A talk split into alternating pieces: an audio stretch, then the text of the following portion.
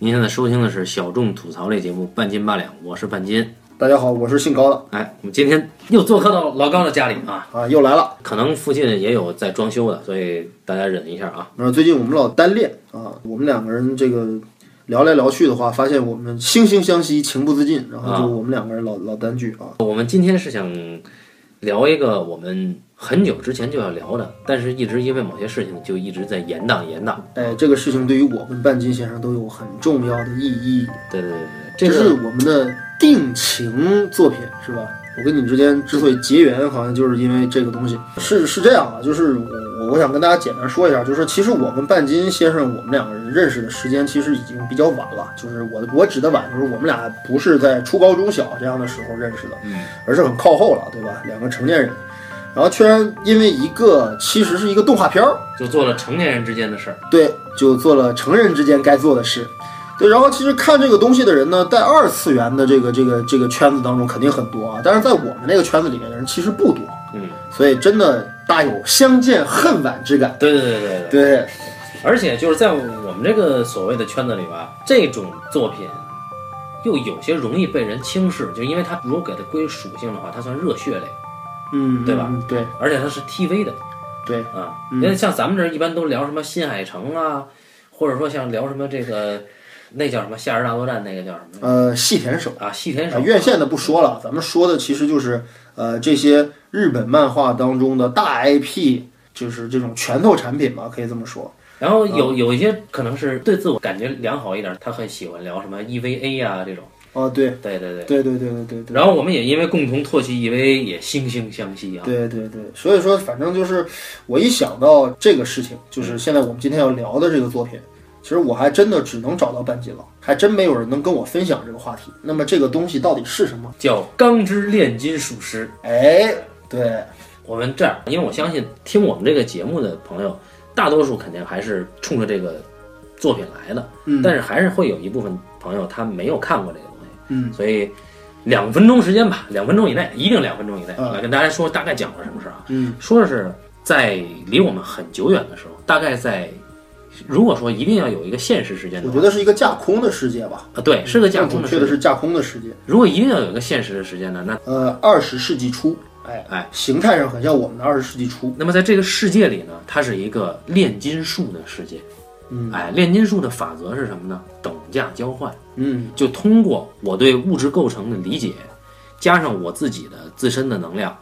再依据能量守恒定律，把某些物品变成相同质或者说是同构成要素同的量的、哎同质或同量的另一东些西物品。哎，这个话翻译过来的意思其实就是说，炼金术遵循的基本原则是等价交换。对那么等价交换是这个世界的真理，对，然后在这个世界里呢，有这样一个国家，它是一个军政府国家，叫亚美斯特利斯还是什么？对，这个国家里面呢，有一对少年兄弟嗯啊。那么这对少年兄弟呢，他们属于天才少年，很小很小就掌握了炼金术的精髓。对，那他们当时刻苦学习炼金术的原因只有一个，呃，他们挚爱的母亲去世了。因病去世。对他们就想，如果说炼金术的原则是等价交换的话，我们能不能把妈妈炼回来？哎，于是这两个人挑战了炼金术的第一大禁忌，对，好，这是这个世界观的一个根本要义啊。对人体炼成，把没错死去的人炼成，这是最大的禁忌。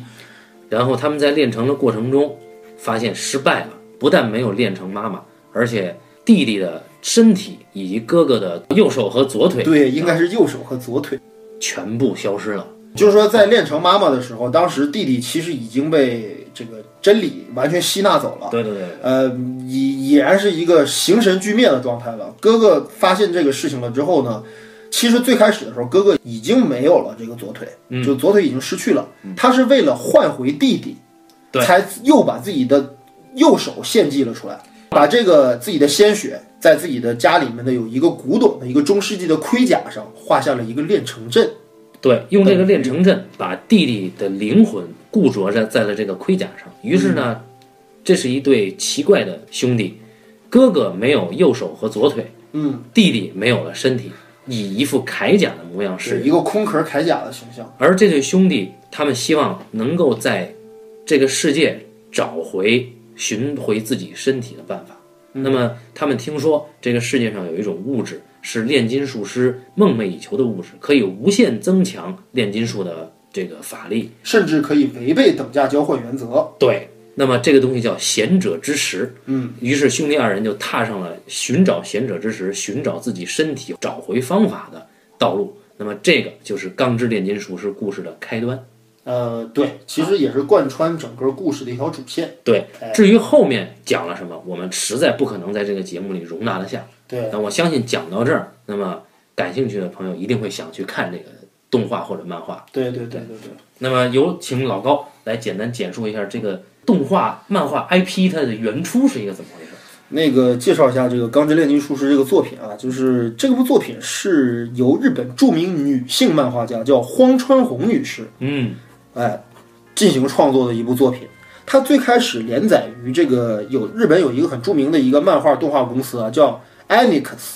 Anix 它当时还是一个独立的一个公司，现在已经被史克威尔公司收购了，成为了史克威尔艾尼克斯这个公司。但是《钢之炼金术师》的版权啊、归这家公司所有。那么他们这个这个公司有一个少年热血漫画连载杂志，叫《少年干干》，好像是吧？就《少年干干》这本杂志上最开始在这儿连载。那么连载最开始的时间应该是二零零一年，对吧？连载之初是二零零一年，然后呢，这个漫画一直连载到了二零一零年，也就等于等于是连载了九年时间，共二十六卷一百零八话，嗯，如果没记错的话，应该是这么一个数字。对，然后呢，连载完毕。然后呢，荒川弘女士呢，本来原来其实是在这个日本的这个这个漫画界不算是一个特别有名的一个作者，但就凭借《钢之炼金术师》这部作品，她二十六卷总共在日本发行了六千七百万册，这是一个很恐怖的一个销量。然后呢，成为了日本一线漫画作家，就是这是这个作品的基本的一些情况。然后呢，我跟半斤今天主要聊到的一些东西，就是说我们今天要聊到的是分别制作于二零零三年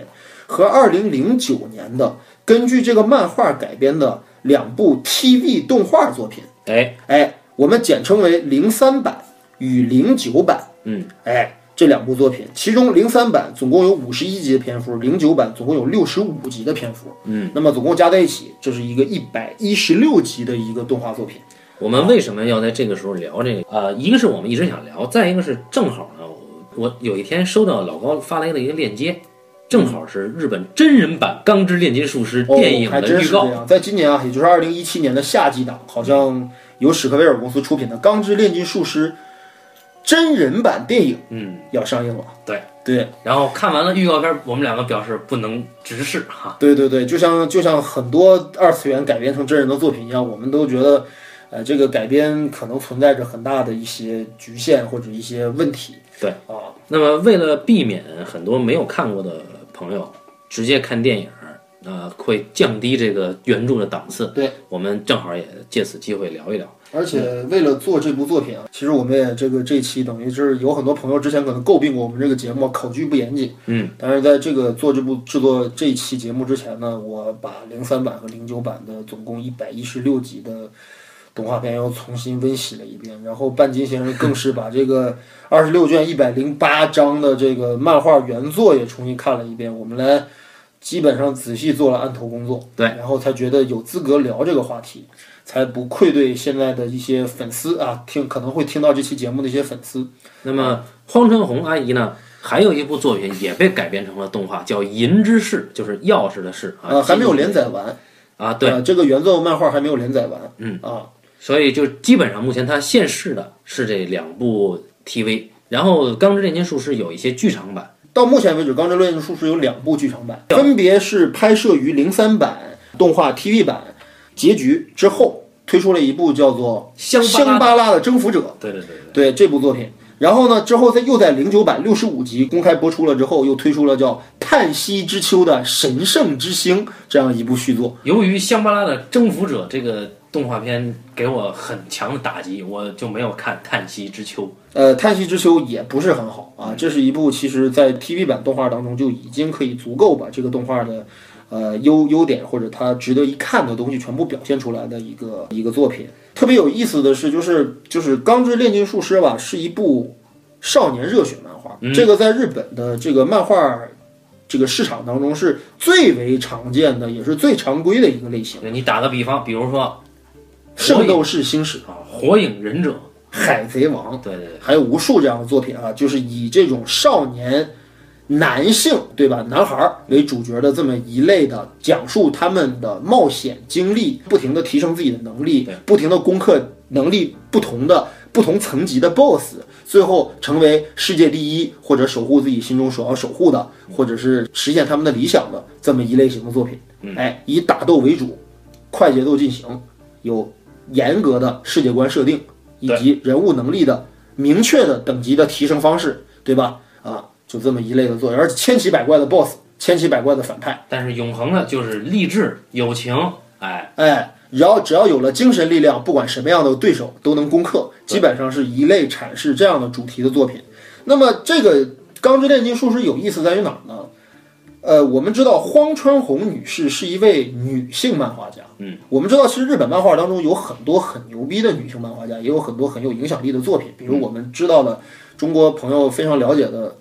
高桥留美子女士，哦，就是《乱马二分之一》和《一刻公寓》的作者，还有《犬夜叉》，对吧？都是特别牛的这个经典之作。那么还有就是谁呢？还有五内直子女士，对吧？创作了《美少女战士》的那位画家。那么我们可以看出来，就是说，呃，这个女性漫画家呢，偏爱一些情感的，或者是一些比较女性向的一些题材。对，而作为一个女性漫画家，画少年热血漫画，这个不能说绝无仅有，但是在日本其实不多见，这也是这部作品很有特点的一个地方。呃，就说日本有一个那个，就是有一个特别，也算是比较权威的一个动漫评分网站，就是相当于北美的 IMDB，也相当于中国我们的豆瓣儿，嗯，对吧？然后这个网站叫 MAL，我们简称 Mail，对吧？Mail 上的评分呢，给了这个《钢之炼金术师》漫画高达好像是九点一还是多少的一个将近满分的一个数值，也是日本漫画史上评分第二高的一部作品。那么第一高是第一高是三浦健太郎先生的《剑锋传奇》系列，啊，又叫《烙印战士》。所以说，那么这部作品不管是动画版还是这个原作漫画，在日本的声望啊，在动漫迷心中的声望都至高无上，都非常非常的高。那么我其实现在要把这个问题留给半斤，就是说这个特别有意思的就是说，为什么《钢之炼金术师》会有两 TV 版？这里边先说一个插曲，就是我我现在又回忆起来一些细节，就当时我跟老高都在念书嘛，啊，我们住在宿舍是隔壁，有一天呢，不知道怎么着就聊起来《钢之炼金术师》，但是那个时候正好应该是一零年前后，一零年前后的时候呢。我因为我当时消息非常闭塞，我不太喜欢上网去找一些信息什么。但老高是一个极其热心分享的人，他当时我们聊到这个《钢之炼金术师》的时候，我们肯定共同的惺惺相惜的点是，大家都看过零三版。对，但是当时老高跟我说你要看看零九版，我当时非常排斥，我说零三版在我这儿一定是永恒的经典，不至高可无上超越，对，啊，所以我就不看。然后老高说我给你考你也得看，于是他就强行给我考了一下，结果我一看，哎，跟零三版真是有不一样的地方。啊而且差别之大。对，简直可以用其实是两部作品来来比较了。对对对对啊对对对。那刚才老高就抛出了一个问题，是为什么会有两部不同的作品？对，而且产生于两个年份。在看零三版的时候，我跟半斤先生还不认识，但是零九版的时候，在我的推荐之下，我们两个人重新温习了零九版。那么老高刚才介绍了这个漫画呢，是从零一年一直连载到一零年，在零三年的时候啊，有一个动画制作公司叫 Bones，啊，对，呃，就是被动漫迷们戏称为“古社哦，Boy， ”Bones，对，然后他说我要把这个 TV 化，嗯，于是呢就同意了，但是有一个问题，那个时候没画完，漫画没有连载完。对，没画完那就不知道结局啊。那这个古社古社的主创就说没关系，我们总要给一个结局，那怎么办呢？我们自己编，哎。嗯，于是他们就跟阿姨商量了一下，然后以自己的创作就捏成了一个跟后来我们看到的连载漫画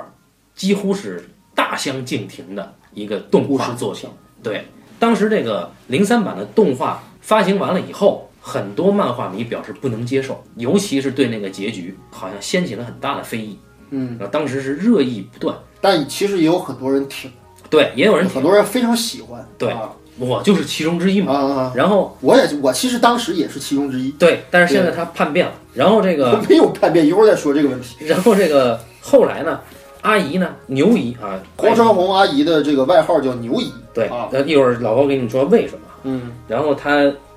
继续在连载他的漫画呢，快连载完的时候，BOSS 决定我们再做一版，命名为《钢之炼金术师 F.A.》，就是 Full Metal Alchemist 的缩写，就是 F 和 A。那么这以作为跟零三版的区别啊，那么它几乎是完全的还原了呃漫画连载的样貌，这个是绝对中式原作的一部 TV 版，因为那个时候牛一画画的差不多，他很清楚自己结局走向，而不像当时零二年的时候，他还不太清楚，就自己画他也不一定那么清楚。所以这个有两个版本，对同一个漫画作品来说，应该也是绝无仅有的吧？呃，是这样的，就是这个事儿我还想说一下，就是说，在日本动漫改编史上啊，嗯，其实有很多这样的情况，就比如说，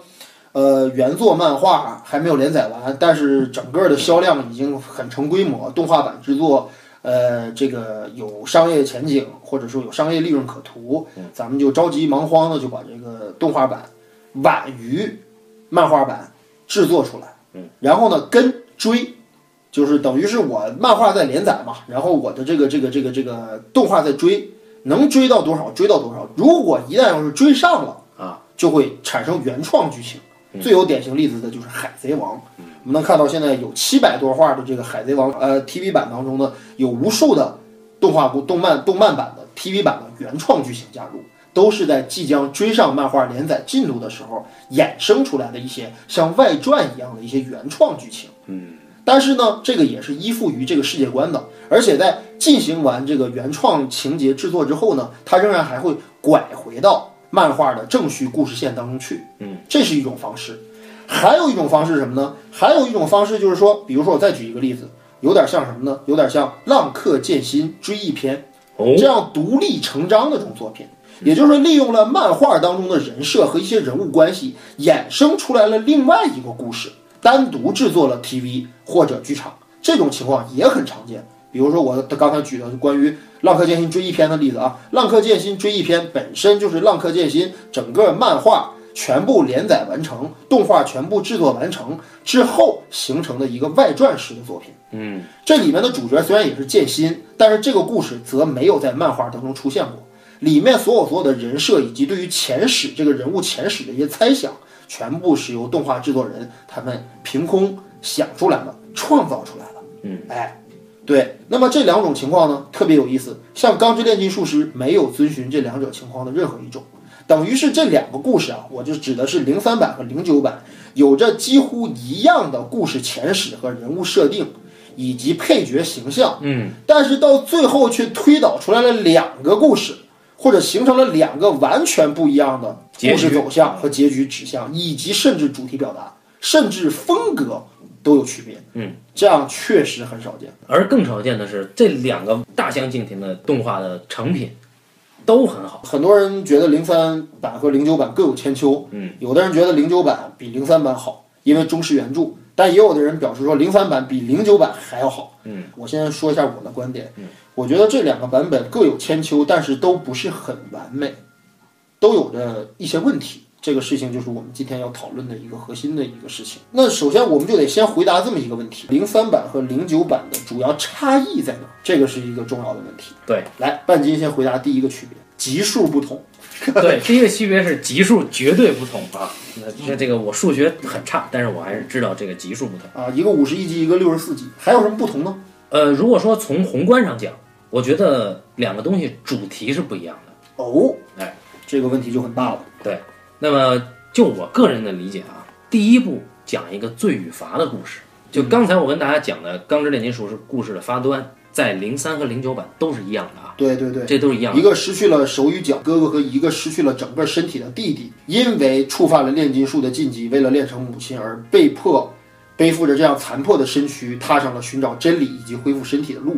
对，那么我们可以看出来，这一对兄弟其实触犯了他们所一直追求的真理的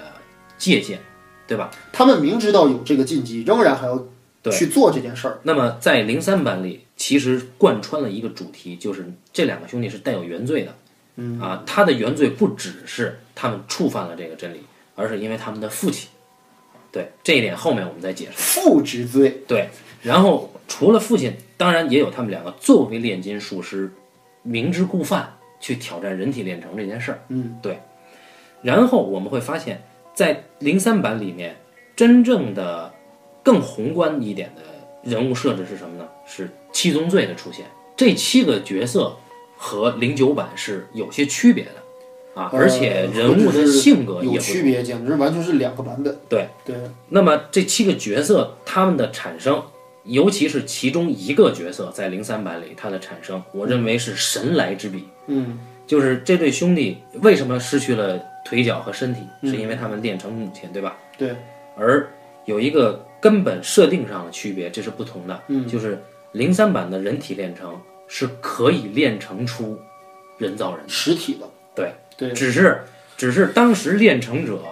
以为自己练成失败了，那个那个练成失败的那个生物就不可能再存活，他们就放弃了它。但实际上被别有用心的人以贤者之石去喂养了之后，那么他们所造出来的这个人造人就成型了。具有极强大的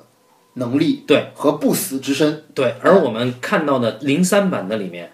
其中一个七宗罪，其中一个 Sleuth，他的就叫做懒惰这这宗罪，嗯，他是谁呢？是爱德华和阿尔丰斯两个人练成的母亲。对，跟他母亲一模一样的一个形象的女人，对，而 Sloth，这对兄弟想要恢复自己的身体，他必须要打败七宗罪，必须要揪出七宗罪幕后的黑手，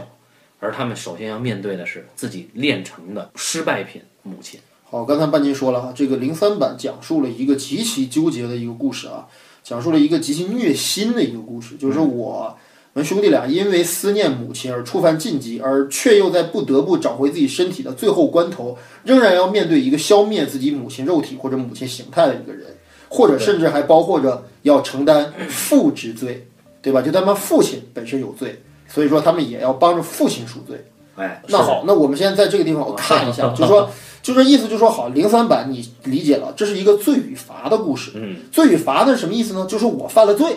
对吧？我犯了原罪，嗯或者我犯了禁忌，或者说我触犯了道德上的罪责。对，到最后我必须要接受惩罚。嗯，对不对？这也接受是惩罚意味着对于自身的救赎。对，依然是等价交换的原则，它没有超越等价交换的。好，，这就是零三版的核心故事在你没错。那请问零九版你是觉得是讲了个什么故事？是这样的。包括原著漫画讲的是个什么故事？零九版呢，在我看来呢，其实讲的是，呃，爱与正义的故事啊， 就是这样说可能有些对不住零九版啊，但是事实上是这样的，呃，零九版没有强调罪这回事儿，呃，零九版它更多的强调的是如何打破所谓的等价交换原则，如何跳出所谓的炼金术，就是说你对世界的认知是炼金术的世界，但我告诉你还有炼丹术。而我后来又告诉你，所谓炼金术和炼丹术，它其实都是出自于同一个更大的真理、更高的真理。当然，这个真理被反派运用，变成了要毁灭世界的一个完全之人。但是你要想破除它，最终你要靠的是爱与奉献。那么这里面所有的七宗罪的角色都和之前零三版的七宗罪角色完全不同，但是这这里面七宗罪的角色呢，更多的我们会看到有更多的人性的东西，甚至有一些，比如说贪婪这个角色，他会有一些温暖甚至调皮的东西，而这里面归根到底都是因为他们对这个世界有自己的那份爱恋。那么这一点，其实在零三版里是被极度弱化的，零三版更像是一个我犯了什么事儿，我最后还是要惩罚你，我跳不出等价交换的。但是零九版显然超越了这个狭隘的观念，就我最后是因为爱和牺牲，我能够跳出等价交换，这是我理解的零九版。我稍微把半斤刚才说的东西补充一下，或者说我说一下我的理解啊，就是说我觉得零三版啊是一个伦理故事，对，充斥着子与父、父与子、母与子、子与母，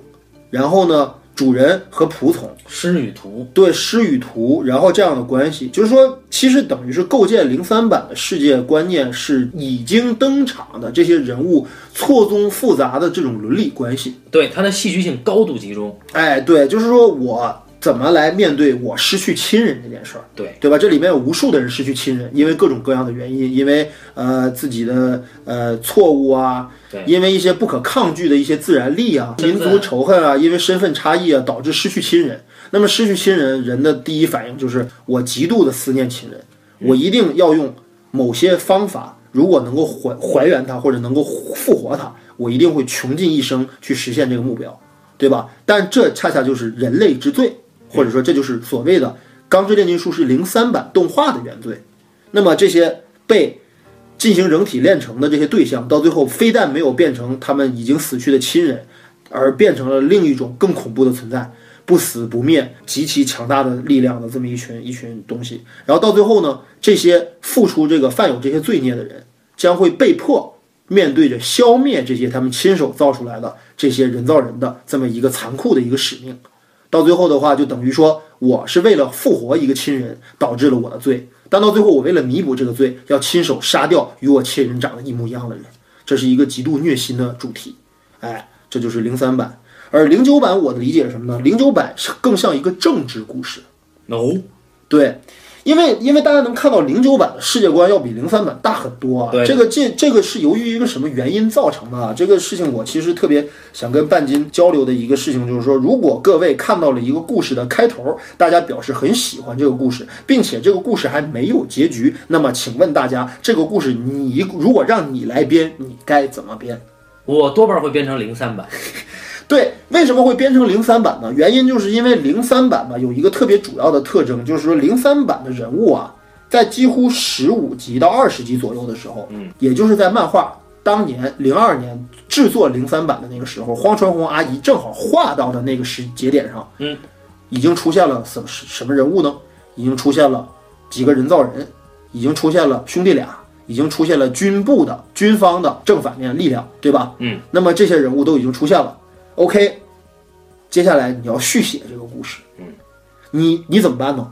我操，零三版做的事情就是我只能在这些人物身上动刀，哎，它无法外延这个故事，嗯，无法延展这个故事。而我们看到零九版，对吧？荒川弘阿姨，我们看到她后来把这个故事给延展的非常庞大，对或者是相对来讲比较庞大啊，跟一些卖弄世界观的一些作品比，可能还有差距啊。但是这个世界观足够庞大了，因为它涉及到了另外的新国，对，对吧？一个跟中国特质很像的一个国家对，一片大沙漠，跟新国联系起来。漫画也翻译作清国啊，对也北京，对吧？嗯对北京冰雪覆盖的北京，跟《冰与火之歌》的绝境长城意象很像的，这个叫什么布里格斯长城，对吧？北京布里格斯之北壁对要塞啊，要塞。然后呢，这些势力，不管是个人还是群体，还是民族，还是曾经的势力与现在的势力，曾经的民族与现在的民族，军方当中的正面力量与反面力量，渴望永生的邪恶的人类和人造人，以及人造人的大 boss 就是就是父亲大人，对吧？就是烧瓶中的小人儿，对吧？这对于这个意象，我们一会儿再说。嗯，然后呢，他们形成了一个政治角逐的一个格局，就正派力量是以阿尔方斯和爱德华为首，这这对兄弟为首的一股一股正派力量。嗯，他们相信爱与正义，他们要击碎或者是打败那些对这个世界怀有毁灭之心和据为己有之心的一些邪恶势力。然后呢，这里面有很多东西在于什么呢？在于说我为什么说它是一个政治故事呢？在零九版里面有非常非常多的情节设定，跟我们现实当中真正呃经历过或者是我们知道的一些真实的政治事件的发展脉络几乎不谋而合。我举一个最简单的例子，就是关于这个故事当中有一个少数民族啊，就是皮肤黝黑、眼珠是血红的一个种族，对不对？这个民族叫伊修瓦尔人，他们这个种族之所以差一点灭族的原因，就是因为父亲大人烧瓶中的小人儿，一切罪恶的冤束，他为了能够练成更多的贤者之石，利用军方的政治力量制造了一起谋杀，然后导致一场战争就这样爆发了。我们真实的历史当中又知道，很多的战争都是这样恶意操纵的结果，对吧？包括我们所知道的印度和巴基斯坦的战争，包括我们知道的很多殖民地与宗主国之间的一些战争，其实都是这样导致的。所以在这个格局上来说，我相信零九版更像一个政治故事，虽然它的主题是爱与正义，不过它更像一个政治故事。有道理，好，这是在宏观上这两个故事的主题表达。嗯，好，还有一些什么区别？我们从人物入手，好不好？好，啊，我们先说一个没有区别的人物吧，嗯就是这里边我觉得啊，一个人物变化相对较少的人，你觉得是零九版和零三版设定上几乎差不多的一个人，对，阿姆斯特朗少校，对，对吧？这个人物人气很高啊啊，就对是作为一个雄兽的代表，是吧？啊大家很喜欢这个人物，对吧？一个浑身肌肉，然后又蠢又憨的，但是却非常可爱的一个直男的一个肌肉男形象啊，阿姆斯特朗少校。然后刀疤 男，哦，Scar，对对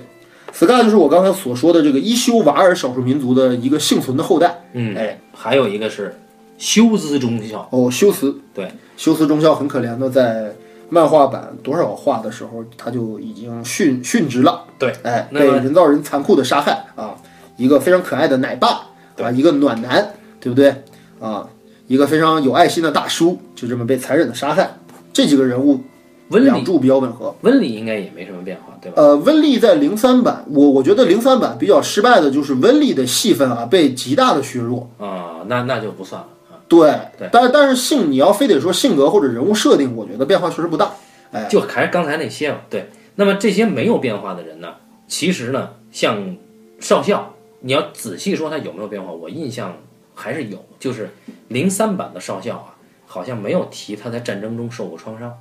对，对吧？是但是零九版其实提了，是的，然后零三版的少校他没有姐姐，零三版的少校有姐姐，有吗？在剧在剧情当中体现出来了，说我有一个姐姐在镇守布里格斯之北壁。哦，就没出来。哎，但是但是就是由于漫画根本就没有连载到这儿，所以姐姐到底是什么形象的人，以及布里格斯北壁是什么一个情况的地方，都没有任何的可以参考的依据，嗯所以零三版只好放弃这段情节。就冰之女王就没登场。哎，就北境这个线就彻底被砍掉嗯，啊。呃，然后刀疤男 Scar，啊，刀疤男确实变化不大，这是从他的行为，然后从他的他的目的以及他自己的观念上讲，他都没有什么变化。他是一个复仇者，呃，刀疤男彻这个底的人复仇者呢，刀疤男我们重点说一下，啊就是刀疤男这个人，他承担了两个功能，在这个故事里面，第一个是推进故事的功能，就是说最表层的，他是作为炼金术师的宿敌存敌在，人，对，他是刚上来就是一个冷血杀手，炼金术师连环杀人犯。对对对，对吧专门干国家炼金术师，对啊那么这个原因呢，又有两个，这就牵扯到了他在这个故事里的第二重功能。他为什么要干炼金术师呢？一是因为这个亚美斯特利斯这个国家曾经把他们的伊修瓦尔一族灭族了，对，起因则是一次政治阴谋。这是国仇。啊对。那么第二是因为在他的这种理念和他的世界观，他认为炼金术是邪恶的存在，因为伊修瓦尔是有自己信仰的神，嗯啊，他是一个一神，单独神的，嗯。那么他认为这个世界一个东西就是一个东西，你不能把它变异成为另外一个东西，嗯啊，神给的东西都是固定的，人是神造的，你作为神造的东西造物，你没有资格去对人或者对神的造物，其他的造造物，比如说动物，比如说这个物品，都是神造的，你不能对这些肆意改动，否则就是渎神。嗯，哎那么这是他的理念，那也就是说，在伊修瓦尔或者在 Scar 的信仰当中，其实炼金术本身就是邪恶的，对不仅是促成了自己种族差点被灭绝的这样命运的一个罪恶的冤束，也是导致他一直以来要复仇的一个根本的对象，就是这是一种邪术，哎或，者是这种荼毒生灵的残酷的法术，我必须得把掌握这个法术的人全数杀光。哎，对。然后为什么要杀国家炼金术师呢？这里有一个世界观设定是零三零九通用的，就是说这个国家炼金术师是这个国家的大总统直属的，这个怎么说呀？是就相当于是大总统直属的侍卫官，也对就是说相当于是锦衣卫。对，高级军官，只要你成为国家炼金术师，你的军衔就是少校。那么国家炼金术师也因此被称为政府的机器，啊、对军队的走狗啊。所以这个呃，Scar 刀疤男就专门对他们下手。嗯。然后有趣的是，这个人物 Scar 他的左臂啊，嗯，他杀人就用他左臂嘛，对他左臂是专门破坏炼金术对，的啊。而他自己后来才知道，他的左臂其实是贤者之石，呃，这零九版没有的。这是零，这是原漫画没有的，因为其实其实等于 Scar 的那两个双臂是他这个在伊修瓦尔还这个这个存在的时候，他哥哥是一个炼金术大师，嗯，专门研究炼金术的。这个地方零三版和零九版有很大的区别，对他对哥哥当时为了救他的性命，以炼成人命为代价，嗯，把贤者之石炼成了，然后并且以手臂的形象对，给了他弟弟。对他弟弟当时是失去手臂，失血过多，马上就要死了对啊，因为战乱。那么他哥哥在就像爱德华对他自己的弟弟一样啊，就牺牲了自己以及族人的性命啊，把这个贤者之石炼成，并且把它变成手臂放在了斯嘎的身上。对，那么 Sky 因为有这个这条胳膊，就有了无穷的战斗力啊，导致国家术师是见一个死一个啊。对，然后呢，我觉得零三版和零九版最大的差别就是什么呢？就是说，其实，在零零九版里面啊，也是在原著漫画里面，Scar 到最后其实是改变了自己的立场的嗯，这个是最大的一个区别。等于说，其实 Scar 到最后了解到国家炼金术师这个事情，以及伊修瓦尔的这个流血事件，全部都是由于军方操纵的。有父亲大人代表的烧烧瓶中的小人儿为代表的这个人造人一族进行的一次巨大的阴谋，所以在这个时候，他与军方，甚至说可以说是与军方当中的呃和平派达成了一致，所以到最后一起，啊对等于是向父亲大人复仇。而在零三版里，Scar 他是一个独立的独行侠的存在，就是他只即便他知道伊修瓦尔是因为军方的阴谋，嗯，他也没有跟政府合作，对他是独行侠的身份继续在跟七个七宗罪这七个人抗争。因为七宗罪的其中有一个人物，就是在后面出现的零三版和零九版都有的这个形象叫 Lust，就是色欲，对吧？一个烫着大波浪、穿着晚礼服的一个对美女形象。这个人物呢，就是这个在这两个版本里面设定差距非常大。在零三版里面，Lust 是 Scar 哥哥的女友，呃，或者说是长得很像的人，对是他哥哥也是他哥哥也练成是吧？对哥哥练成了这个这个也是思念自己的女朋友，然后练成了这个这个人物。对，然后哎这个这就是 Scar 他在零三版里他的痛苦，他背负的罪孽以及他的矛盾性，要比零九版丰富很多。我们既然说到了说到了这块儿之后，那就要再提一下，我们觉得两个版本里面差别最大的两两组人吧。正方刚才我们已经说了，对吧？Scar 也好啊，修辞也好啊，然后阿姆斯特朗也好这是啊，变化甚最至小的兄弟两个人啊，这都是变化最小对的。那么我下面讨论的是变化最大的，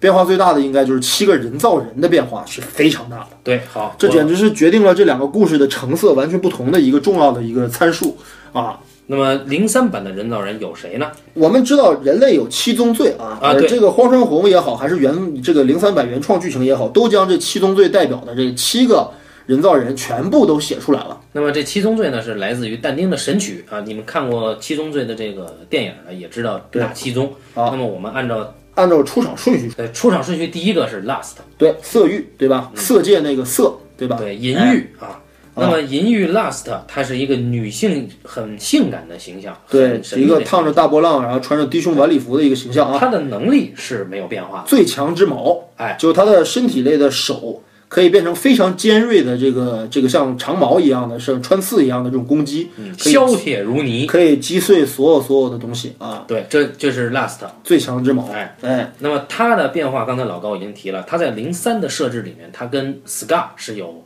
嫂子和小叔的羁绊，是吧？对对对对对对对，嫂子和小小叔子的故事，对而且零三版到最后把 Last 塑造成了一个想成为人的，人类的一个人造人。对对对对，甚至还帮助了爱德华兄弟。哎哎，到最后是被他的造物主，等于是被这个但丁嗯哎给做掉了。再从这个成分上构成来讲的话，零三版的基本构成思路就是所有的人造人，当然不是不包括格拉图尼啊，不包括暴食，暴食是一个非常独立的存在，剩下的人物几乎都是由于人体炼成失败，并且被大反派喂食贤者之石才成为的一种形态的存在。而这个世界世界观的规则上有一个很大的不同，就是零三版的人造人它是有命门的，对就是你因为它是人体炼成失败的产物嘛，那后来找到了克制他们的方法是什么呢？因为他们实在是刀枪不入，而且不死，对嗯吧？那克制他们的方法是，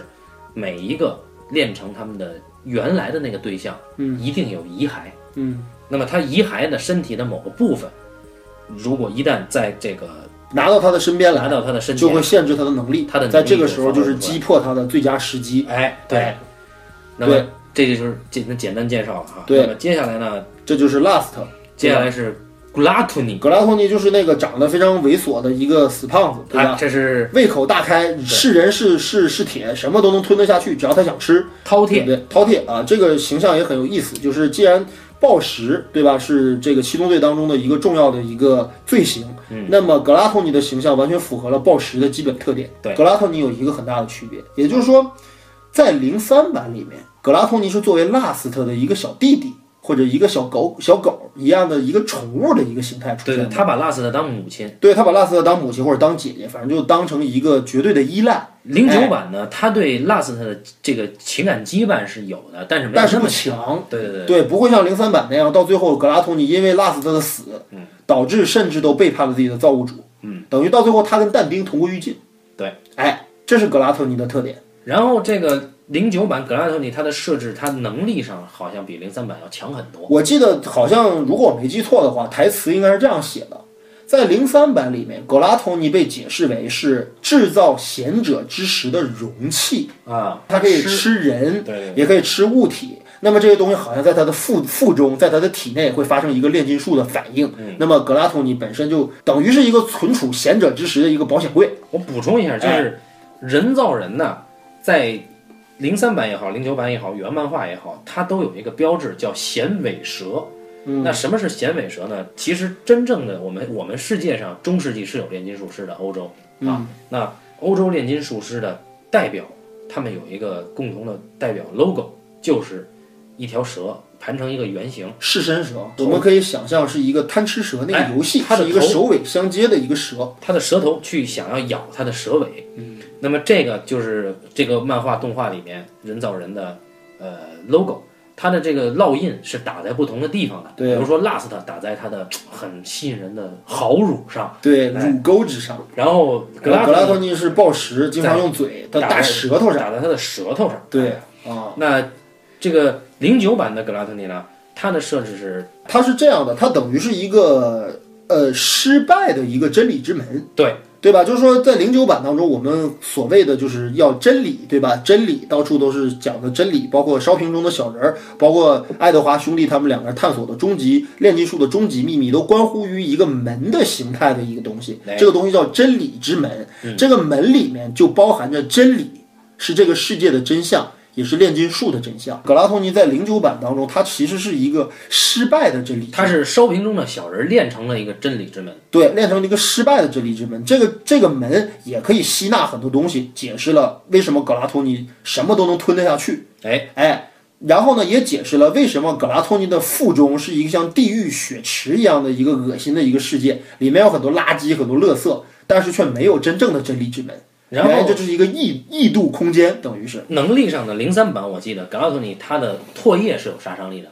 然后他的唾液是可以当子弹用的，就是比如说在伊修瓦鲁事件里面，他是用他的唾液造了滑变，对吧？对然后零九版呢，它是一尊加农炮，对，就是对，可以张开肚肚子，然后那个可以裂开一个大嘴。对可以喷射出一种吸纳无数东西的一道死光，就像一个黑洞一样，可以把这个线线路上所有的东西都吸到自己的肚子里来。哎这是格拉托尼的区别对。啊好，那接下来出场的应该是 envy ，envy 就是嫉妒，嫉妒啊，那嫉妒他的呃形象上没有变化，能力上也没有变化，就是百变金刚，对吧？呃，其实还是有很大的变化的，就是他的初级能力啊，就是可以变化或者说幻化成所有他见过的人的形态。对对对，比如杀死修辞中尉的时候，他就残忍地变成了修辞中尉的妻子，然后将修辞一枪击毙。哎，这个人物是一个人神共愤的一个人物啊，本体长得非常的丑陋。关于这个人物呢，两个版本的差距也非常的大。我非常欣赏零三版对这个人物前史的设定。零三版的 NV 是什么前史呢？零三版恩位是光之霍因海姆练为了练练自己第一个他死是血儿跟子，但丁的第一个儿子，啊对对对对因为水银中毒然后死了，对对对所以他等于是这一次是等于是第一次人体炼成的产物，可以理解为 NV 零三版当中是第一个人造人。也就是恩位他是终极 BOSS 的儿子的炼成失败品。对，哎，而且从这个角度来说，在零三版当中又存在了一个新的伦理关系，也就是爱德华跟 NV 实际是同父异母的兄弟。呃，伦理上是这样说。呃，对是的，在存在形态上可能不是，但是在伦理关系上绝对是这样。所以 NV 在对待爱德华的这个态度上，两个人是势不两立的这么一个关系。但是在啊零九版俩人还挺好的，在零九版，俩人还插科打诨，还经常闹一闹，哎对吧？对对对这个，但这我就解释一下零九版的区别啊。零九版里面安 v 是什么人呢？零九版的安 v 是一个丑陋的一个像寄生爬虫一样的一个小东西，嗯，像哎蝌蚪，像蝌蚪一样的小东西，而且这这个东西还会说话。还有牙，对，那么它它的这个这个是本体，就是这么一个丑陋的一个小形态。那么它的合成体或者说它的暴走体是什么体呢？是一个吸纳了无数的死者的冤魂的一个丑陋的怪物。身上可以长长出无数的人脸，而且还有六只脚，还是什么一条大尾巴，像一条蜥蜴一样的一个存在。对，哎，这就是 NV 在两个版本之间的差异。嗯，然后呢，我们继续再说下一个，就是古力斗 Golido。就是贪婪，贪婪。格丽多在两个版本当中的形象呢，也是一样的，形就象是一个立着毛，就是一个头发立立着的那么一个像抹了发蜡一样的一个肌肉男，戴墨对镜吧啊，？他的能最力是最强之盾，最强之盾。这个能力也也是一样的。哎哎，在零三版里，格丽的其实是那个但丁但丁对吧根据他喜欢的一个小伙子的形象练成，是这么一个设计。那么在零九版当中呢，格丽的其实又变得比较简单，就是他是唯一一个不甘于服从于自己造物主的人造人。对，对他一直在与自己的人造人造造物主父亲大人作对，对吧？一直不服这个不服那个，一直要自立门户，而且最终与与新国来的药令王子合二为一，成为了一个具有双重人格的一个人造人。哎，这一点设计是零九版很出色的地方。零九版很神奇的一个处理啊，这个很有意思。对，就是到最后二人合体，而啊在不管是零三还是零九，Glid 他是一个就贪婪啊，他是唯一一个有团队意识的人，就是他不能说他有团队意识，他只是反叛了原来的团队，就他不以人造人为伍，但是他自己身边有一群合成兽，就是合成人啊，等于是哎合成就是人的形态为主，兽的形态为辅的一群小喽啰，是他的兄弟啊。这个人物就有点他妈的这个绿林好汉的这个意思自啊。己组了一个团队。对，而且在零三版当中，格丽德是最后揭示出了人造人弱点的一个人。嗯，这个人物在两个版本当中都都作为一个人造人当中的一个异类对，而而而存在。他应该是人造人里面最有复杂性的。然后剩下三个，我们现在已经说完了四个了，对吧？Last、Gratony，还有 Envy，还有 Greed，这四个形象，不管从哪个方面来说，起码造型上两个版本是一样的。我们现在说另外三个完全不一样的角色，好，我们先说造型，还有一个一样的就是大总统，但是对他的人设是不一样的了。对，就是他在零三版和零九版指代的那个原罪的那个那个上面是不一样的。在在零三版当中呢，他是金布拉德利大总统在对，就零是三版里 pride 他是骄傲，傲慢的，对，对，那他的人造人烙印实际上是在他的眼睛里，他有最强之眼，对他有最强之眼。嗯，然后这个形象呢，其实他等于哎，其实 Bradley 不是一个人造人，不是一个人体炼成的一个失败品啊，他其实是等于是呃但丁和光之霍因海姆，我说的是零三版啊。呃，零三版的但丁和光之霍因海姆里面，等于是人造人的集大成之作。嗯，他的能力最强大，他的战斗力也是最强悍的。他可以他作为呃除了反派一号之外的最强 BOSS 登场。他可以看到这个空气的流动方向，哦对，以此来判断他的对手的进攻方向对，啊，所以他是一个预判大师。最强之眼。嗯，呃，那么然后在零九版里就不一样了，当然对他还是金布拉德利总统，对但他不是 pride，他不是骄傲，他成了 rise 他是愤怒，愤怒。哎，嗯，也不知道他为什么愤怒。呃，其实我个人觉得吧，在零九版的人造人的形象与这个本身的七宗罪的这个原罪的这个对位上，嗯，无论从形象还是人物的人人性格特质、性格设置上来说，都不都如比零三三版更吻合，都都比不如零三版03更，都比零三版更吻合，你好说吧？吻合在哪儿？你先，咱就说大总统吻合在哪儿？啊，我们先把这些说完，再说这个问题，对吧？好呀，啊那这个这个零三版的大总统是 Pride，在零九版当中成了 Rise，啊，对不对？对。零九版当中还有一个最重要的事情就是零零九版的大总统，零九版的 Rise，嗯，是一个人类，哎，是一个为了能够让父亲大人拿到这个亚美斯特利斯最高的统治权的军事化训练的一个成品。啊就这个国家呀是很变态的，他呢是一个大总统候选人之一，对，哎，那么大总统候选人之一呢，就军方呢用他们做实验，谁能承受得了移植进他们体内的显对，因为质很之时多很多人在这个被贤者之石这个这个合成了之后呢，就会迅速痛苦的死去。对，而能够承受得了这个东西，就成为非人的存在。在这里面呢，它是一个人类的存在，对，哎，它是一个人类之后被强行灌入了贤者之石，变成了超超越人的存在吧？对它的能力比人类更强了。然后也因为零九版有它这样一个先期铺垫，所以才有了后面姚林可以接受贤者之石这个法则。对，对姚林才会跟 Greed 合体。哎哎，对对对。对，那么大总但统是呢，零九版傻逼在于他你没先有别说零九版傻逼在哪儿，零九版的弱点在于他没有交代这七宗罪的能力到底是怎么赋予的，呃，对吧？当然零三版也没交代不用交代。啊。好，对，然后呢，这就是大总统。然后呢，既然我们说到这个大总统在前后两版当中的区别，那么我们就说到跟它对应的另外的一个区别，在零三版当中，嗯，呃，可能听的观众已经乱套了啊。零三版也有 Rice 这个人物，哎，对这吧是我最欣赏的一个。愤怒。那么这个愤怒是什么呢？在零三版当中，愤怒是一个长得和 NV 很像的一个小孩儿，但是他不是 NV，他是谁？他是他是爱德华兄弟的师傅，叫做伊兹米，哎，老师的，等于是夭折的婴儿。他是全老师的婴儿，他啊全老师为了练成自己的婴什儿，么叫全老师？分别是伊兹米老师，伊兹米在日语里就是全的意思，全美是吧？就呃就叫就叫全，伊兹米就是全，哦发音是全，然后就是翻译过来，当然动画里边都叫伊兹米嘛。嗯然后伊兹米他为了练成自己死去的儿子，所以才造就了这个 Rice。对但是有一个很牛逼的设计嗯， ，Rice 他的左这是几哪个腿我老忘他了，的右手和左腿。对对，他的右手和左腿是跟他自己的皮肤不匹配的。对，其实不用隐藏，其实他的右手和左腿就是爱德华兄弟置换到真理之门的爱德华哥哥的身上的器官。对，你看，就是零三版贯彻了人人都有罪的这个观念啊，多牛逼啊！我操，真没看出来哪儿牛逼，好吧？好，那么在零九版里面呢，呃，你刚才说了 Rice，那这边零九版的，接下来要说骄傲嘛，还是对说 Pride 懒惰？ Pride，因为零零三版和零九版的 Slows 是两个人，嗯，所以是完全不同的两个形象。我们先说这个对位的，可以对位的形象。好，那么在零九版当中，真正的 Pride，也就是应该说实力最强的人造人，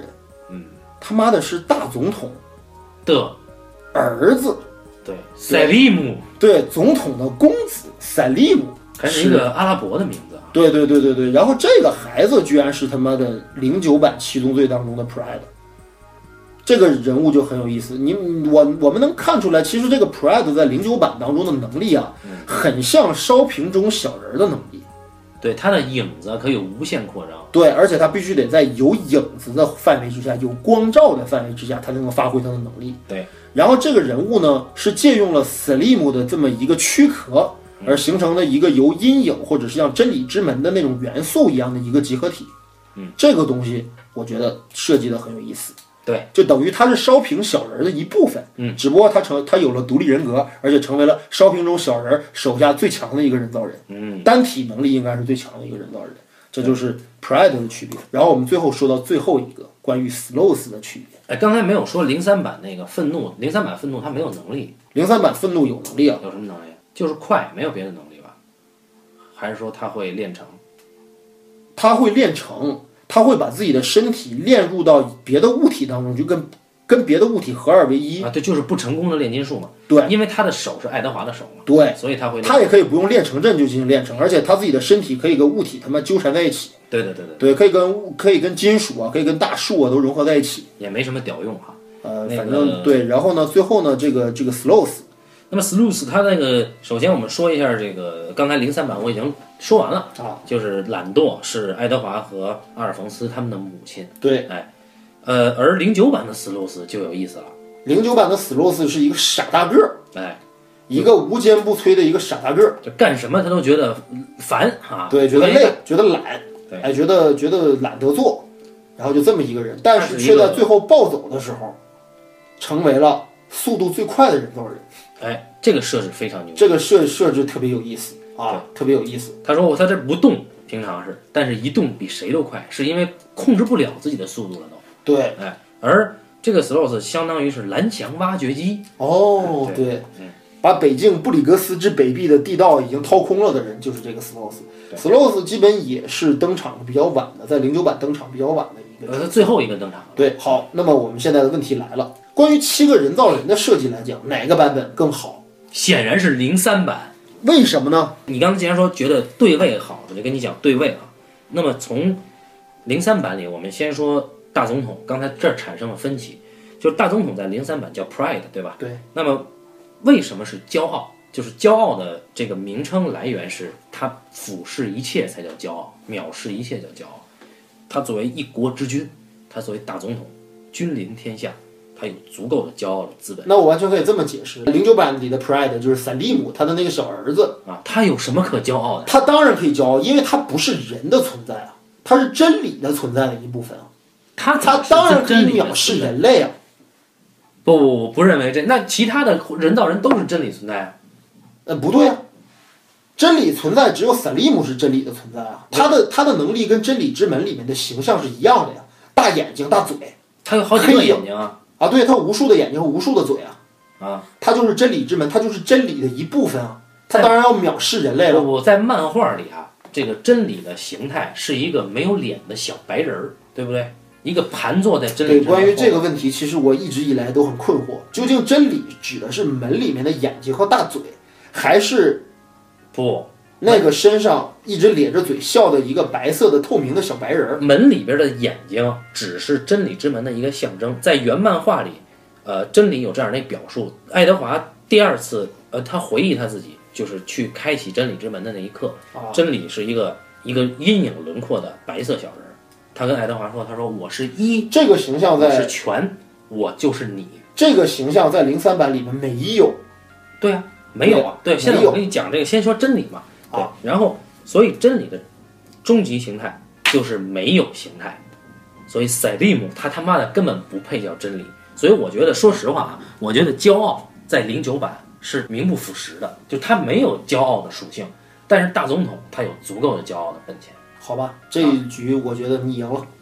然后我们再来说死路死，这个是我最最他妈虐心的这一点，对吧？就是炼成的妈妈，你要看着她，你要对决她，你最后要埋葬她，要消灭她，